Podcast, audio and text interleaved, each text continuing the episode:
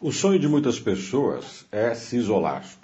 Tem quem acredite que a sociedade é o mal e que o ser humano fora de casa só vai trazer coisas ruins para os filhos que, se ele pudesse, protegeria do convívio dos malfeitores.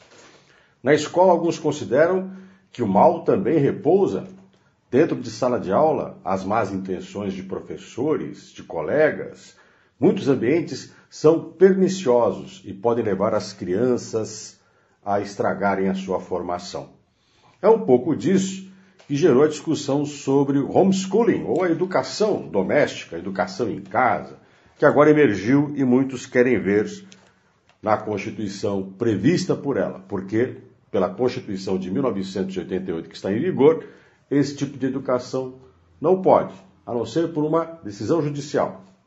Mas agora quer se regulamentar isto. Tem a discussão no Congresso. Será que vamos? Considero que se alguém quer educar os filhos em casa, que eduque.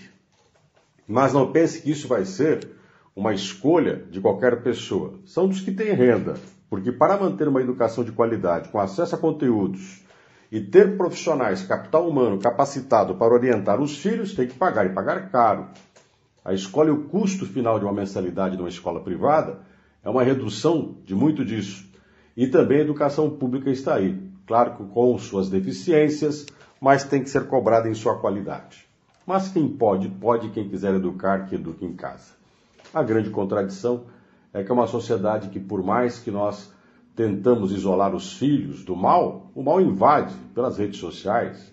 Você tem contato com as pessoas de diversas formas, através da inteligência artificial, Todo mundo está procurando defender quase que o indefensável hoje, o isolamento.